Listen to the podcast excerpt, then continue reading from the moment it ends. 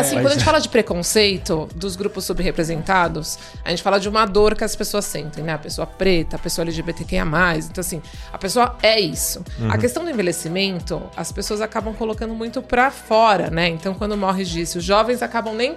É muito distante. Então, uma pessoa de 18 anos fala assim, ah, quando eu tiver 50, né? Vai é, chegar a sua vez, né? Exato. Não, mas...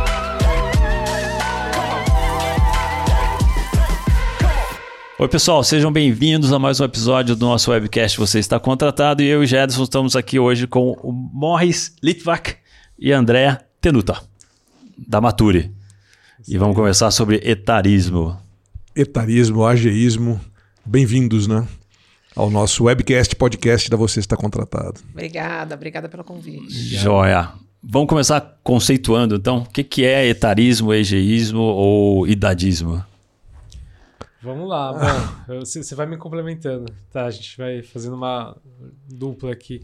É, etarismo, ele, ele é o, o termo que fala sobre o, a discriminação, preconceito com relação à idade, né? Que pode ser contra ou a favor, né? Mas normalmente quando a gente fala de, de preconceito e discriminação é contra um grupo etário, que pode ser inclusive pessoas mais jovens, né? É, que também acontece, principalmente falando de mercado de trabalho por exemplo, pessoas muito jovens que às vezes acham que por serem tão jovens não estão aptas a ser líderes, esse tipo de coisa. Acontece bastante. Só que acontece muito mais com relação aos mais velhos, né? Por causa do, do, do estereótipo que tem na nossa cultura, na nossa sociedade, dos mais velhos serem isso, serem aquilo e por isso acabam sendo excluídos. Então, mais ou menos por aí, né? Isso aí. Esse nome vem muito do conceito do. Uh lá dos Estados Unidos em relação ao sexismo, ao racismo, então todos os tipos de preconceito. Então daí vem o ageísmo, né? O conceito em inglês do ageísmo. É, vamos, quais são alguns desses estereótipos em relação ao pessoal? É 40 a mais, 50 a mais, 60 a mais? A partir de que momento que a gente começa a 30 a mais. pois é, são esse ageísmo. Né? Mais discriminação. É. Ah. É, a gente se posiciona como 50 a mais por entender que é onde tem maior dor, tanto do lado do profissional quanto da empresa. Mas a gente percebe que nos 40 a mais já começa a ter aí um preconceito etário, a gente faz programas 40 a mais, 45, depende muito da realidade de cada organização. Uhum. Mas de, de, forma geral a gente entende aí um recorte acima dos 50. Mas os estereótipos são os diversos, mas o, o maior é em relação à tecnologia, né? Já que é um. Que os 50 a mais não sabe usar a tecnologia. É, eu acho que esse é, é o mais. mais comum. comum por conta muito de não ser um público que é nativo digital uhum. e se confunde muito achando que as pessoas mais velhas são é, é, ultrapassadas, não sabem lidar com a tecnologia. É, é esse é o mais comum, né? De se... E, é, e tem, e tem outros também que são que, que aparecem bastante, né? Inclusive é, estereótipos tanto positivos quanto negativos, né? Mas uhum. os negativos, que são os que acabam gerando esse preconceito, além da questão da tecnologia, é de que são muito teimosos, né? Não são abertos a mudanças ou não são tão ágeis quanto deveriam, quanto jovens, esse tipo de coisa que é um estereótipo que está ligado ainda a uma visão de uma pessoa de 50, 60 anos, de 30 anos atrás, que não condiz mais com a realidade, uhum. né? E eu acho é, o fato também da gente estar tá trabalhando com três gerações ao mesmo tempo nas organizações, né? Isso talvez tenha, tenha eu ia falar acelerado, né? O, a, o termo ageísmo é... é, já tem quatro gerações. Eh, quatro né, gerações, né? Trabalhando nas mesmas empresas. Então, isso eu acho que força mais, né? O de 20 olhar para o de 50 e dizer, não, é, ele não sabe, ele não tem o domínio da tecnologia que eu tenho, ou a é, habilidade, né? Porque às vezes também é habilidade é, mental e física também, né? Com relação a mas essa molecada de... de 20 e poucos anos, eu acho que 20 e poucos anos não se preocupa com isso, não. Não estão nem aí. Que o, pro, o pessoal de 50 mais faz ou não faz, ah. eu acho. Eu, verdade, eu acho que esse preconceito vem mais à frente um pouco. Mais do que se preocupar, Mas existe tô... uma, uma ignorância é achismo, né? assim, do tema, uhum. né? O, o, pessoal de 20 e tantos anos, que é nativo digital, tá ali super conectado, talvez eles não tenham conscientemente um preconceito com relação aos mais velhos, mas é outro mundo, né, para eles. Está muito longe, muito afastado. Então falta essa integração, porque acham que ali com o celular, com o Google, tem a resposta para tudo. Uhum. E aí esquecem que precisam dessa sabedoria, da experiência dos mais velhos. Então existe uma desconexão. Já teve muita gente que falou para nós, não, é, realmente eu tinha ignorância com relação a esse assunto, mais do que preconceito. Uhum. Então tem uma desconexão grande. Que é muito o que a gente fala dos vieses, né? Que é algo que as pessoas nem têm consciência. Uh, desse preconceito. É. Então é algo. Quando o grupo, né, os matures, como carinhosamente nós chamamos quem faz parte da nossa comunidade, fala, me sinto invisível né? Uhum. Quando as pessoas mais jovens nem pensam que eu sou uma possibilidade. Então não é nem assim, ah, percebem que isso é muito comum as empresas não reconhecerem que tem essa dor de não ter uma representatividade desse grupo em suas organizações. Mas é, fala mais desse se sentir invisível. O que, que, é isso? Como é que isso se dá na prática mesmo? De não ser considerado uma opção na hora de uma contratação, na hora de ser envolvido num projeto estratégico dentro da organização, na hora de ser promovido. As empresas têm uma cultura, Brasil aqui, né, tem uma cultura muito jovem cêntrica. Então essa invisibilidade as pessoas se sentem na hora em todo o processo, desde um processo seletivo, seja na hora de uma negociação, seja na hora de um, uma apresentação de um projeto, em qualquer processo de gestão de pessoas, isso sob a ótica da, da, das organizações. Uhum. Né? Mas dentro das organizações, esses 50 mais ou essa, esse profissional mature não está sentado na principal cadeira das organizações ou nas principais cadeiras das organizações? Esse... E aí, assim, do tipo, como é que ele vai ser invisível? Do tipo, eu não tenho como ser invisível para você, né? Eu, sou a pessoa que é, responde pela organização. Não, tô... não, necessariamente, né? Não é o que a gente tem visto. Uhum. Normalmente a liderança, né, acaba tendo mais de 50, 60 naturalmente. Mas tem muita gente com, com essa idade que não está na liderança, até porque a liderança né, vai, vai Sim, afunilando. Vai afunilando. E a gente tem visto organizações que, que, que tem muita gente, até em chão de fábrica, com Sim. mais de 50 anos, que envelheceu na empresa. Dentro da empresa. Uhum. Né? E aí não é considerado, por exemplo, em desenvolvimento, treinamento, né? ah. né? sem falar na questão de contratação. Né? Porque quando a gente fala de contratação 50 a mais, é, é, um, quase que um tabu, né? um paradigma muito grande, porque as empresas que têm pessoas com mais de 50 anos no Brasil, normalmente são pessoas que envelheceram na organização. Uhum. Que ainda assim está numa média né, de 3 a 5% de 50 a mais em grandes empresas no Brasil. E grande maioria desses né, fizeram os 50 anos dentro da empresa. Agora, contratar 50 a mais. Para comparar, quanto, qual é o percentual de 50 a mais na população brasileira? 26%. 26% na é. população brasileira.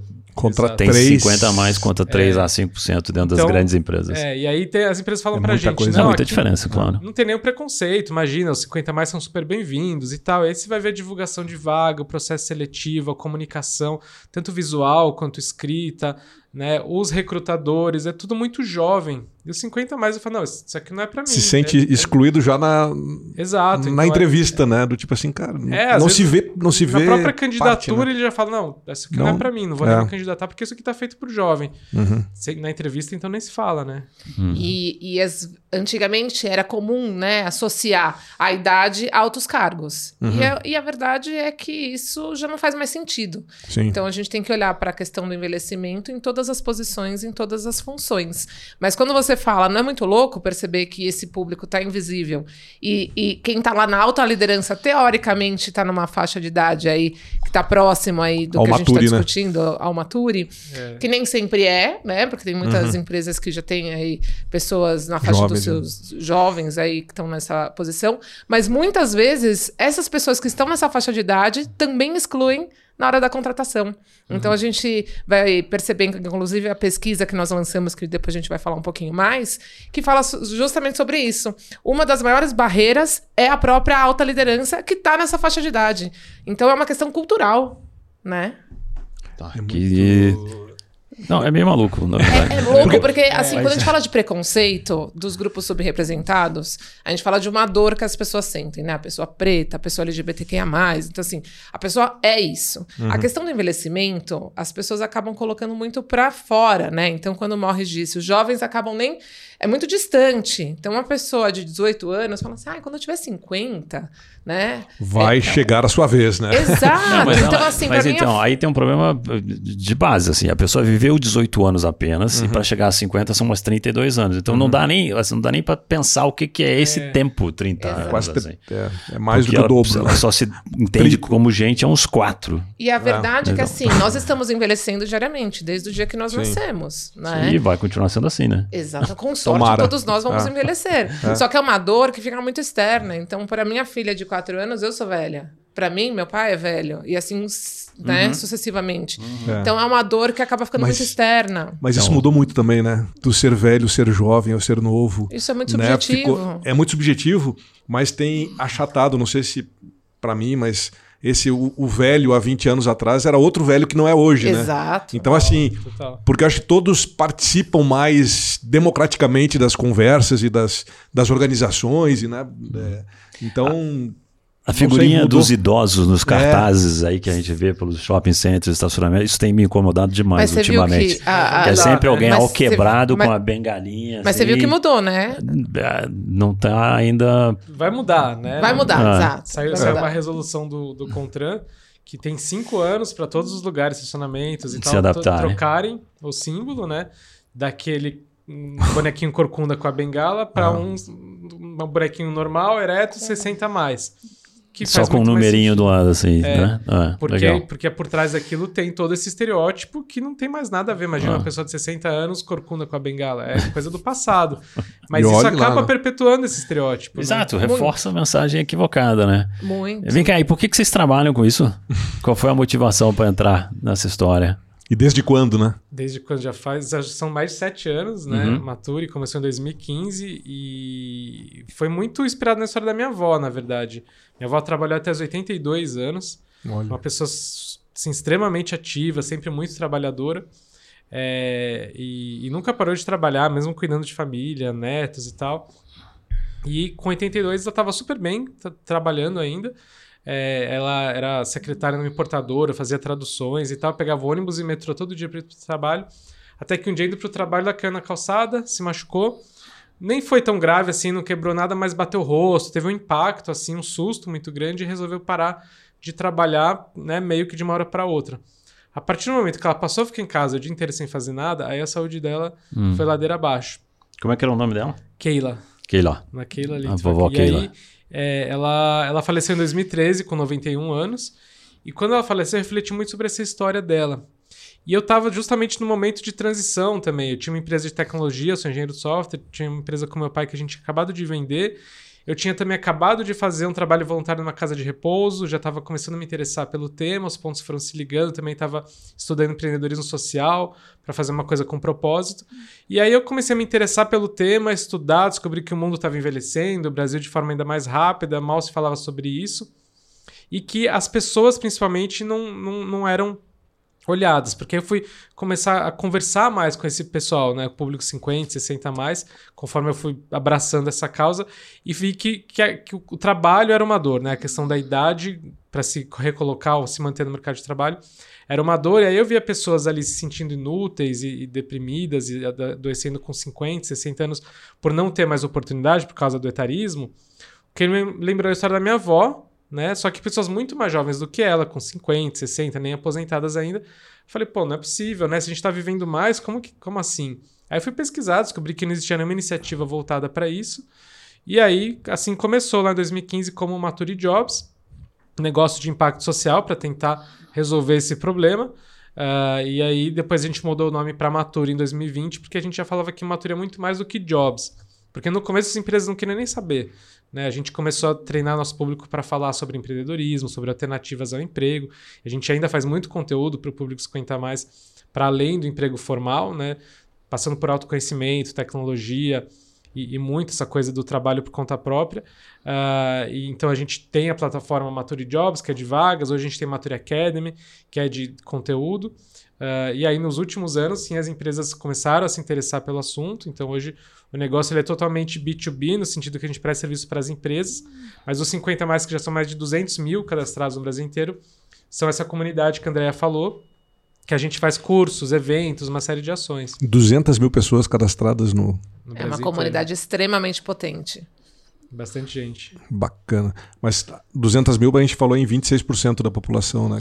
Que, são 55 milhões. Esses 55 milhões, né? Daí é. tu fala 200 mil. Tem ah, espaço para a plataforma crescer. É, a plataforma é vai crescer e, e, esse número vai dobrar, né? Sim. Em, em pouquíssimo tempo. Então... Rapidamente. É. Exato. Então, fala um pouquinho mais do, do que vocês fazem. Então, você falou da Academy, dos jobs. Hoje a gente tem três pilares de atuação. Então, como registro, a gente começou com uma plataforma de contratação, que é a Martura Jobs.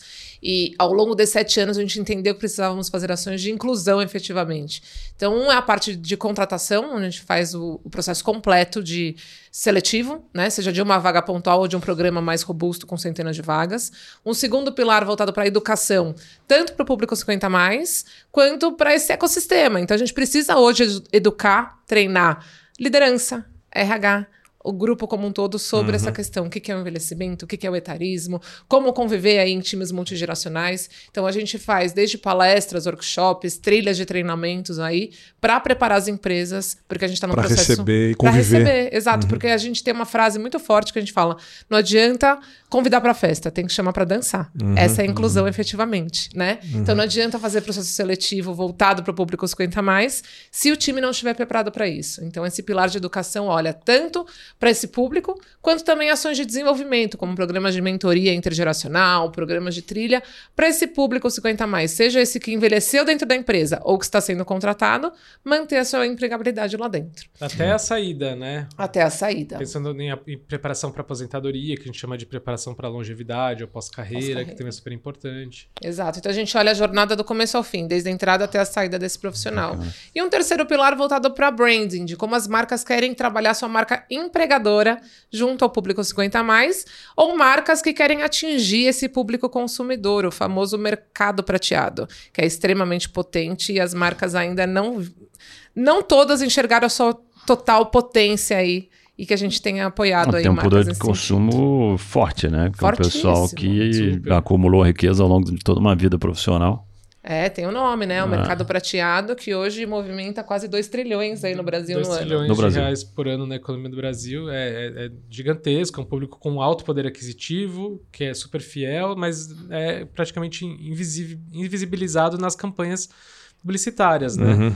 E algumas marcas estão começando a olhar para isso, então são essas que patrocinam eventos que a gente faz, que ajuda a gente a fazer cursos gratuitos para esse público. Então tem começado essa frente aí. As marcas agora estão acordando para esse mercado que é gigantesco que só vai crescer, né? Hum. Já dá vontade de perguntar de cases, né? Vamos tipo, falar. Quem são essas, que, que marcas são essas, né? O que, que vocês. É, vamos falar. Eu queria só. Você disse um número ainda há pouco, né? A gente, aliás, recentemente o planeta Terra chegou aos seus 8 bilhões de habitantes, né? Sim. Então tem gente nascendo aí, né? Mas a gente está vivendo muito mais e o ritmo de crescimento crescimento está menor e tem projeções aí de que o mundo vai se estabilizar também ao redor de um número tal, lá por volta de 2080. 2080 a gente vai ter muito mais do que 50 anos de idade, né? Mas. É... Fazendo as contas, e... 80 pegou pesado, né? Mas. e alguns, alguns, e, a, a, alguns países, na verdade, estão diminuindo em população, né? Mas você falou que o, o mundo está envelhecendo, mas o Brasil mais aceleradamente do que outros países. Então, o que, que é esse número? Quando é que a gente vai chegar num equilíbrio? O que, que vai ser a população 50 a mais daqui a alguns anos? É, o IBGE estima que em 2050, um terço da população brasileira vai ser 60 a mais. Então, 50 a mais, é, provavelmente vai ser ali quase metade. Quase da metade população, da população né? do país. É, quando eu, tem um estudo do, da FGV que fala que em 2040, 57% da força de trabalho no Brasil vai ter mais de 45 anos. 57? Né? É. É praticamente dobrar o que, o que acontece hoje, então, né? Pelos é, números, né? É, a gente fala aí de 45 mais, mas aí dá para arredondar para que metade da força de trabalho vai ter mais de 50 anos, né? Então uhum. é, é, quase né, a mesma proporção para a população, não exatamente igual, né?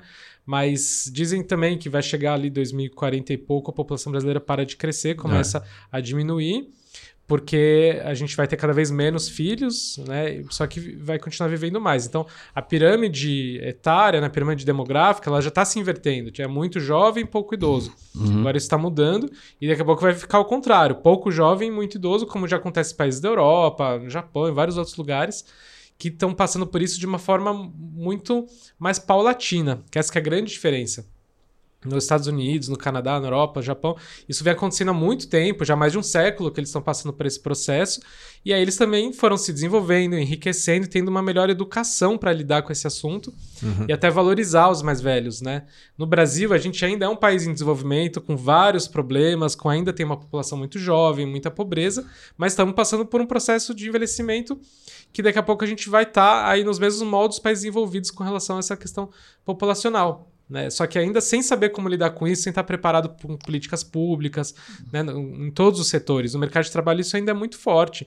A gente estava conversando com o nosso parceiro do selo, que a gente vai falar daqui a pouco na semana passada, que nos Estados Unidos a média de colaboradores com mais de 50 anos nas empresas é 30%. E eles estão lutando lá para aumentar isso. Aqui, é quando a gente falou, ah, não, aqui no Brasil está de 3 a 5, falei, nossa, hum. como assim? Né? Então realmente é outra realidade.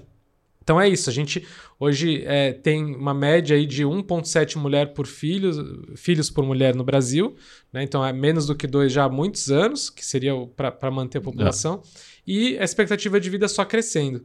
Então, é, isso, que a gente não pode olhar isso como um problema. Né? É um problema se a gente não cuida disso porque tem toda a questão previdenciária, que, que é muito delicada, mas tem muita oportunidade. Então, se a gente começa a olhar com novos olhos, entender pô, como que a gente faz para as pessoas continuarem a ser produtivas, para poder contribuir e não só ficar todo mundo aposentado e tal. Por isso que eu falo que tem que passar por políticas públicas, é uhum. uma coisa grande. Mas hoje, né, falando do setor privado, a gente já tem case, empresas que estão servindo como inspiração para mudar um pouco essa cultura. Mas com esses números a conta não fecha né? Então a gente precisa a situação ter. Do jeito que tá hoje, é, não fecha. É, então é por isso a Matura existe para provocar o mercado, educar o mercado uhum. de que precisa agir com ações intencionais sobre o tema. É, é, é, bastante educação, né? Educação. Né? Porque não é, sim, políticas públicas sim, mas educação junto com isso muito, né? Sim. Pra, pra, até para as pessoas, né? Saberem que comportamento eu devo ter, é. né? Como mature para poder também é, permear mais nas organizações e ter mais essa longevidade dentro das organizações, é né? Eu, eu, falo que a Mature educa o mercado ainda. A gente está uhum. sete anos no mercado uhum. e nós ainda contamos para as empresas que elas possuem essa dor, porque a maioria não reconhece que existe ah, essa dor. É. Então a gente está nesse processo. Bom, e vocês têm uma ferramenta importante que é uma pesquisa que vocês fazem anualmente também, né? Vamos falar um pouco dessa pesquisa e dos insights que vocês Legal, a gente lançou no Maturifest em agosto desse ano, em 2022, uma pesquisa inédita sobre o etarismo no Brasil em parceria com a UI. Então foram alguns meses de trabalho, um trabalho super profundo e robusto, é, onde nós pesquisamos quase mais, mais de 200 empresas aí no mercado de grande porte e a pesquisa mostrou aquilo que a gente percebe aí na prática, né? Sim. Confirmou o que a gente percebe na prática. Então, 80% das empresas se consideram etaristas. Elas se dizem etaristas, elas Exato. reconhecem que é, discriminam. O que, o que é, é, é, né, assim, assustador, mas é bom. Só o fato de já ter a consciência já é ah, é um, um, primeiro passo. É o primeiro passo. Né? E a maior barreira das empresas, as próprias empresas que contam isso, é que é a alta liderança que a maioria está na faixa de idade em que a gente está discutindo. Então, assim, um a cada três, um a cada três líderes que estão nessa faixa de idade é, é a principal barreira. Então, é, é muito louco isso, porque não, o problema não é só a liderança, óbvio, uhum. mas ter a alta liderança so, comprada sobre o tema torna essa pauta mais estratégica, uhum. né? E essa é a nossa discussão é. de como fazer com que esse tema ter, seja estratégico nas empresas e não só para contar no LinkedIn que fala sobre diversidade etária. Nossa provocação é que façam ações efetivas para mudar o ponteiro sobre o assunto e que esses números se ajustem no mercado corporativo. É, é uma mudança de cultura que tem que ser olhado com, com um olhar estratégico, senão não, não adianta, né?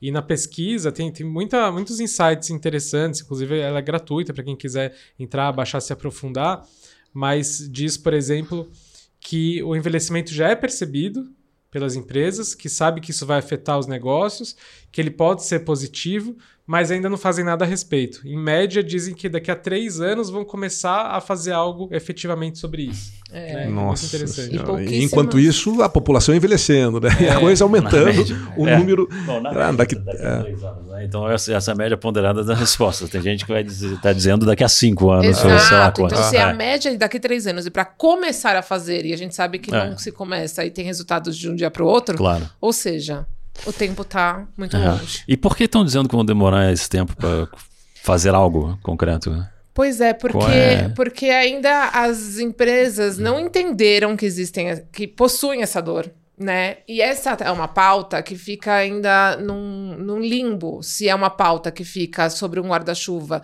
que é o tema de diversidade, se é uma pauta de RH, se é uma pauta estratégica que tem que estar tá dentre todos os valores. Marketing, e... né? Também, exato, né? exato. Então, na pesquisa, tem um, uma identificação que sim é uma pauta estratégica da DRH, de gestão de pessoas. Mas que não é prioritária. Mas não, é, não é do momento. É, não então, é do ainda não é prioridade. E quando está sobre o recorte de diversidade, as outras pautas, que são as pautas identitárias, Gênero, raça, LGBTQIA+, e PCD, as quatro grandes grupos, acabam sendo prioridade da questão etária, uhum. que ela é o tema mais transversal. Então é muito, é muito maluco, porque as pessoas entendem a necessidade, reconhecem, mas não priorizam. Ela tá quem de gênero é, e é raça, né? Sendo é. que todos esses grupos subrepresentados também vão envelhecer. E a hora que a gente provoca esse mercado, né? Vamos falar então da mulher 50 mais, da pessoa LGBTQIA mais 50 mais. Uhum. As empresas acham o máximo, mas não conseguem colocar em prática isso. Uhum. Uhum. Fala de algum exemplo concreto de situações que vocês encontram nas empresas, é, tanto de dessas bizarrices, essas coisas malucas que vocês veem, e como de coisas positivas que estão sendo realizadas.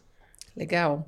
Bom, as bizarrices são empresas com mais de 10 mil funcionários e não ter ninguém Você não está inventando 50. isso, né? Não, é realmente é, Eu só não empresa... vou falar o nome da empresa não, por questões passar. éticas. nem para bem, nem para mal, né? Exato. Então, assim, acho que as mais bizarras são ter empresas de grande porte e não ter ninguém, né? Não, não é que é assim, é 3, 5%, não é como um, a gente disse. Não tem ninguém. Não tem ninguém. E não é uma empresa, são várias. É. Tipo, André, Ou... tu pergunta pra empresa, né? Chama, chama o grupo que eu quero conversar com eles. não tem quem chamar, não né? Tem, não, não tá representado, é, né? É, ou empresas. Ah, que... faltou. Hoje ele faltou. é um... Não tá em home office. É, ou empresas que falam de uma forma muito orgulhosa. Não, a gente tem aqui nossos 3, 5% de 50 a mais e não sei o quê. E aí você vai ver quantos foram contratados nos últimos dois anos zero, ou assim, ah, número tá. 1%. Sim. Sabe? Porque é isso, são pessoas que entraram jovens e envelheceram. É. Então não hum. é olhado isso né, com, essa pauta. Ou, ah, não, a gente é super aberta, aí você vai ver lá comunicação. Daí, daí, o orgulho faz assim, né? Murcha, né? Porque o cara é orgulhoso de dizer que não, eu tenho 5%. Daí você pergunta, quantos deles foram contratados nos últimos dois anos? Né? Não, nenhum. É. Exato. Né? É, é, o que a gente mais ouve, diariamente eu ouço isso. Aqui não tem restrição de idade. É, muito comum. E daí, quando a gente faz essa pergunta, tá bom, não tem restrição de idade. E quantas pessoas vocês contrataram no último ano? Nenhuma. Porque eles nem sabem responder. Ah. Muitas vezes eles nem sabem responder. Os últimos né? dois. Exato, nenhuma. exato. Quem é. foi o último contratado? É, então, assim, hum. bizarrices eu acho que já começa desses grandes números, né? Porque é algo que, de novo, as pessoas, é as comum. empresas, né? Que as empresas têm pessoas por trás e não, não. reconhecem e essa E o triste dor. é que o Morris acabou de dizer, é muito comum, né? Muito. Não é um caso esporádico. Não, ainda, assim. se não for maioria, é né, quase é, que tem tá. esse tipo de casos, né? Para não dizer bizarrices de novo. Mas felizmente temos casos positivos, vamos né? Lá, de organizações vamos ver, que estão. Vamos ver. Vamos olhar isso. o copo cheio. É, né? Vamos olhar o copo é, cheio. É, então tem... fala aí pra gente algumas coisas bacanas que estão fazendo. Não, tem empresas que estão fazendo, tem com um olhar já até algum tempo para mudar essa realidade, que tem metas de ter, ah, não, a gente quer chegar daqui a X anos em 20%, em 15% de colaboradores 50 a mais.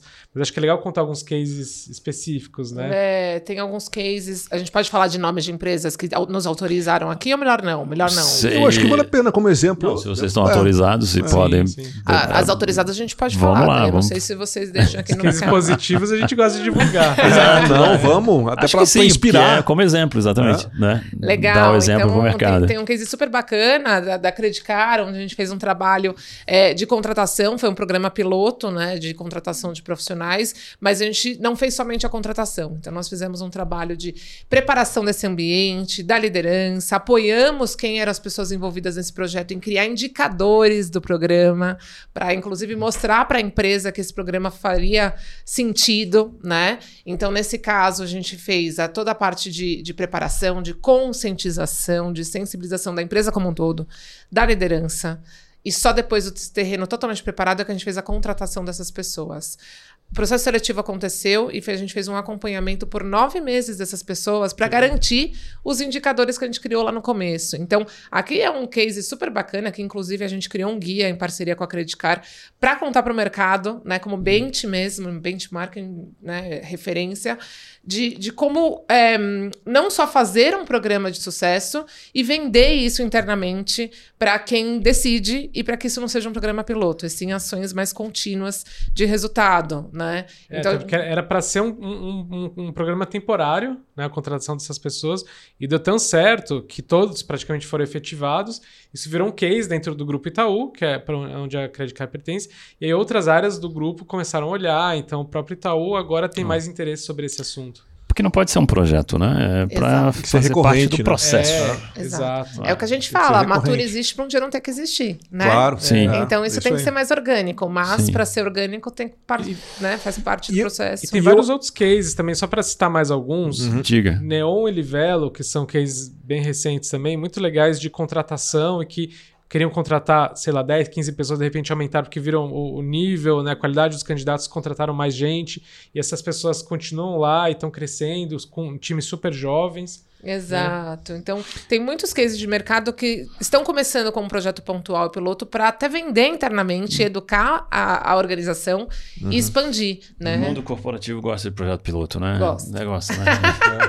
Não, mas toma, aí, ponto, toma é... pouco risco, assim. Né? É. é isso. É.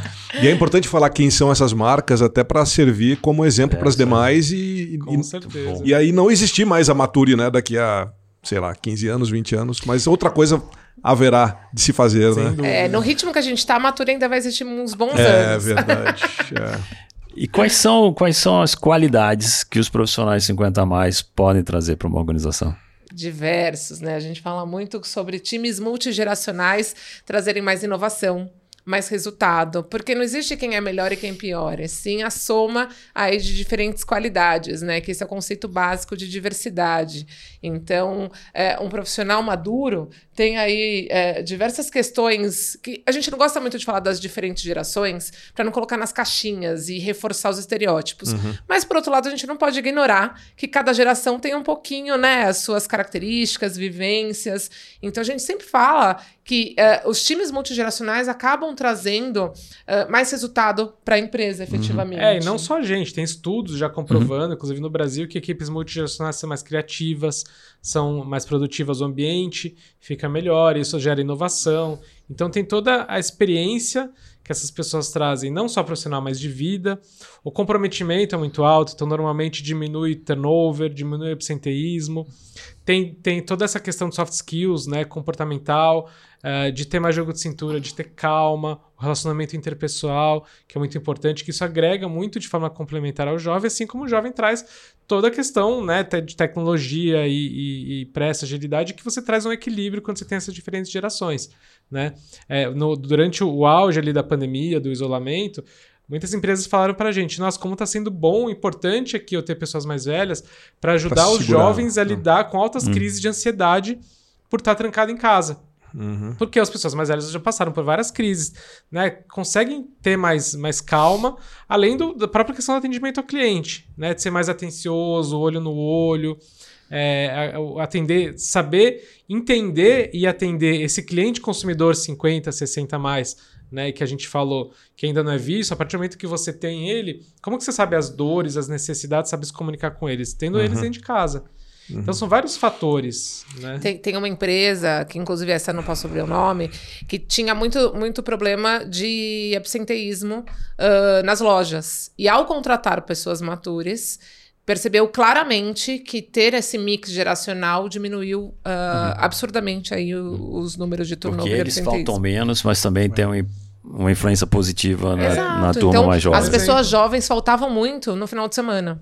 Uhum. E as pessoas maduras, ao serem contratadas, não. Então, não só faltarem menos, mas influenciar os mais jovens de faltarem menos. Então, é, é, é muito interessante isso. Uhum. E, e, quando a gente fala também de representatividade, essa representatividade é 360, né? Porque você falando, Morris, é, é a pessoa se identificar com quem, tá, quem está te atendendo, né? Perfeito. E isso é, é, diferente, né? As pessoas também, ah, eu quero ser atendido por uma pessoa que me entenda.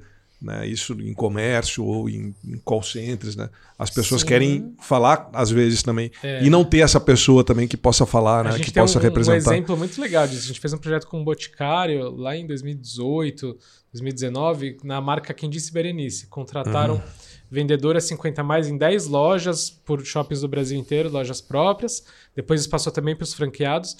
Essa marca super jovem, Quem Disse Berenice, né, é de, de cosméticos e tal, tinha uma média de idade nas lojas de 20 anos, os atendentes, as, as vendedoras, né, que normalmente são mulheres. E aí, a partir do momento que tinha essa uma vendedora 50 a mais, eles logo perceberam que uma cliente mais velha começava a entrar na loja, que era uma pessoa que não entrava. Então, logo trouxe um consumidor novo ali que não se identificava com aquelas vendedoras super jovens e ela entrava e ia direto para essa vendedora mais velha. Isso eles falaram na convenção deles nessa É, época. Então é, é nítido, assim, é muito rápido, de- dependendo do caso você perceber isso. E é isso, a representatividade que traz negócios, né? Traz Claro. lucro. É o se reconhecer, né? Claro. Olha só, vocês estão trazendo uma novidade para o Brasil também, que é o selo Age Friendly.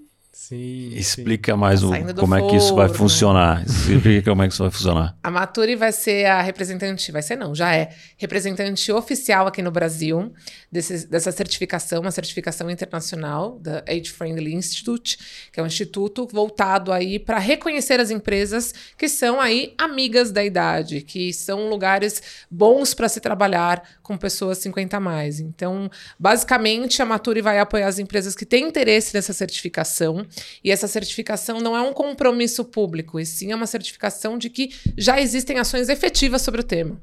Né? Então, uma coisa é você se comprometer, outra coisa é já realizo ações em prol do- da diversidade etária, em prol da diversidade etária sobre todos os aspectos, desde a contratação de um ambiente amigável e inclusivo para as pessoas maduras, intergeracional, enfim. Então, a Maturi vai apoiar as empresas que desejam se certificar, uma certificação que, que as empresas eh, se inscrevem passam por uma entrevista com o Instituto Americano e a Maturi vai fazer essa intermediação de conversa e apoiar as empresas nessa jornada, porque hoje as empresas ainda bacana. estão no ajudar elas a conseguirem se certificar e, e e a cada dois anos ela precisa se recertificar e ela tem que mostrar avanço, não basta ficar no mesmo lugar para ela se, re- se recertificar. Então é um sonho antigo que a gente tinha, né, de poder reconhecer e, e ter esse selo. E, e é uma organização lá de Boston que já existe desde 2006, então já tem muito tempo, ele já tem uma experiência muito bacana e muitas empresas nos Estados Unidos inteiro grandes, inclusive certificadas e hoje com apoio inclusive do Congresso americano, falando que isso pode virar política pública e tal. Então a gente já traz uma coisa que está madura. Várias empresas aqui estão interessadas, a gente está vendo que existe um, um interesse, então a gente está muito animado para que isso possa impulsionar né, o interesse e ações efetivas sobre o tema. É, nosso objetivo é mudar o ponteiro, porque Uhum. a discussão começou a estar mais é, nos holofotes, na mídia, mas a gente quer ações efetivas nas empresas. Então, o Não, e como vocês falaram, né? Não é, um, não, é, não é que a empresa vai fazer um manifesto, mas é reconhecimento de ações práticas que já Efetivas. têm resultados. São inclusive. várias É. categorias. Você fala de, de atração, de retenção, de lifelong learning, de preparação para saída, É. de benefícios, enfim, é olhado uma, uma, uma série de coisas para ver como que a empresa está com relação à, à intergeracionalidade, à questão etária, para que ela tenha condições de ter essa certificação. E aí, se ela não tiver, a gente ajuda ela a chegar A lá. se preparar. Exatamente. Então, em 2023, vocês acreditam que teremos empresas com o selo Age Friendly dúvida, sem no mercado A brasileiro? gente já está com 2022 com algumas empresas interessadas. Inclusive o Brasil, eles, é a primeira vez que está saindo dos Estados Unidos esse selo. Agora fizeram essa parceria com a Maturi no Brasil, com a organização no Canadá, para virar uma Que coisa bacana. global. É, que legal que vocês estão trazendo. Faz parte do esforço de educação, né? Exato. A gente comentou. Exato. E de talvez influenciar políticas públicas. É um caminho bem interessante. É, é essa a ideia, mudar o Ah. ponteiro sobre o tema. Não ficar só no discurso. Porque o discurso está começando a Farão. ficar bonito. Joia. Conseguirão e farão. Tenho É, certeza disso. Tenho dúvida. É, é. Vem cá, vocês conversam com muita gente 50 a mais, né? Então, para quem é 50 a mais, ou sabe que um dia vai ser 50 a mais e tá nos ouvindo agora, Espera que vai ser, Tomara. né? Porque É. todos nós queremos chegar lá. vamos cuidar, vamos dormir direito, vamos comer bem, vamos fazer exercício, né? É. Para chegar lá. Então, quais são duas mensagens, é, Andréia e Morris, que vocês podem dar para essas pessoas que estão nos ouvindo? Legal. Acho que a- o ideal aqui, quando a gente fala. a gente está muito com foco na empregabilidade, né? Então é muito a pessoa acreditar no que ela mesma faz e procurar essas redes de apoio, seja para quem está empregado ou empregada, para quem está em busca de uma oportunidade ou empreendendo, não importa em qual momento. Tem pessoas que não, já parei, não quero trabalhar, tá tudo certo, mas criar suas conexões para conseguir aí qualidade de vida, seja uh, no trabalho, seja na vida pessoal. Então, quando eu falo assim, a comunidade Mature acaba sendo essa rede de apoio aos matures, né? Em todos os aspectos da vida, seja qual for o momento dessa pessoa. Então, uhum. pensando num envelhecimento aí é, bacana, é se conectar com pessoas que te agreguem. Né? É, isso é uhum. é super importante, né? Além de se valorizar, entender a sua experiência, mas também ter humildade de estar aberto para as coisas novas, para aprender, desaprender para reaprender, né? Muito importante entender que o mercado de trabalho mudou, está mudando o tempo todo, então o que, que eu preciso aprender de coisas novas? Está aberto para essas novidades, inclusive está aberto para ser gerido por pessoas mais jovens, que vai ser cada vez mais comum. Uhum. Né? Então, essa humildade é muito importante.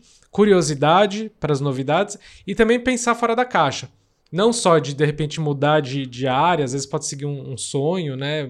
fazer uma mudança, mas também formas de trabalho. Não se prender só ao emprego formal, CLT, né? Entender que você pode ser um empreendedor, você pode ser consultor, autônomo, você pode inclusive trabalhar com empresas, mas por projetos de uma forma diferente, porque não é só em função do etarismo, mas a forma de trabalho de forma geral está mudando. Então, como que eu me adapto para essa nova realidade? Porque vagas de emprego hoje está difícil até para o jovem, imagina para o mais velho, mas hum. tem oportunidades em outros formatos. Então, essa abertura e, e atualização juntos são importantes. Vou colocar o Gerson da Berlinda agora, Eita porque ele nós. recentemente se tornou um. Ah, exatamente, cinquentou, é legal isso. É, se tornou um 50 a mais, cinquentou. É, é um mature agora. É. Então, e aí, como é que você se sente agora, Gerson? Olha, isso era papo de bastidores aqui, né? não, não muda muito, mas legal ouvir vocês falarem. É... Curiosidade, eu acho que é um bom ponto que o, que o Maurice tocou é, vontade de aprender, né? Então, assim, eu acho que para mim não mudou muito, mas os meus 50, né? Primeiro, agradecer de ter chegado aos 50, que eu acho que né, a gente é, somos gratos de estar aqui, né? É, mas acho que o aprender, o desaprender e tirar isso que a gente tem a pretensão de. Ah, eu, por 50 eu já fiz assim, já deu certo, já sei o que deu certo e o que não vai dar certo. Para com isso, né? Então a, gente não, não tem essa, esse domínio de, de ter que aplicar tudo aquilo que deu. O, o sucesso no teu passado não garante teu futuro. Eu acho que é essa frase que a gente tem que estar o tempo todo revisitando para saber que a gente tem que aprender. E somos aprendizes nessa jornada, né? Então, com 50, com 60, com 70. A sua avó é um exemplo, né? A gente começou o bate-papo aqui incrível, que trabalhou até os 82 anos de idade. E também não existe receita de bolo, né, para isso, para o Mature aquilo que dá certo para mim aos meus 50 não Perfeito. quer dizer que vai ser a mesma coisa que vai dar certo para você aos teus 50 ou até aos teus 40. Né? Então, assim, não é idade, é muito mais de comportamento. A idade é só um número. A idade é número, idade é, idade é, é nada. Né? Então, assim, quando o mercado tá. perceber que é isso, que não é 40 mais, 50 mais, 30 mais, 60 mais, e é assim, comportamento e vontade, aí eu acho que a coisa não precisa mais de mature, né? Perfeito. É entender que a idade é só um número. Exato. E ter orgulho da nossa idade. Sim, né? a, tô, tô, orgulhoso aqui com meus 50, viu, Marcelo? Legal. ok. Então, nesse tom positivo, a gente encerra a conversa de hoje. Obrigado. Valeu. Obrigado. Obrigado. Obrigada. Obrigada pelo convite. Foi ótimo. Obrigado. A gente se vê no próximo.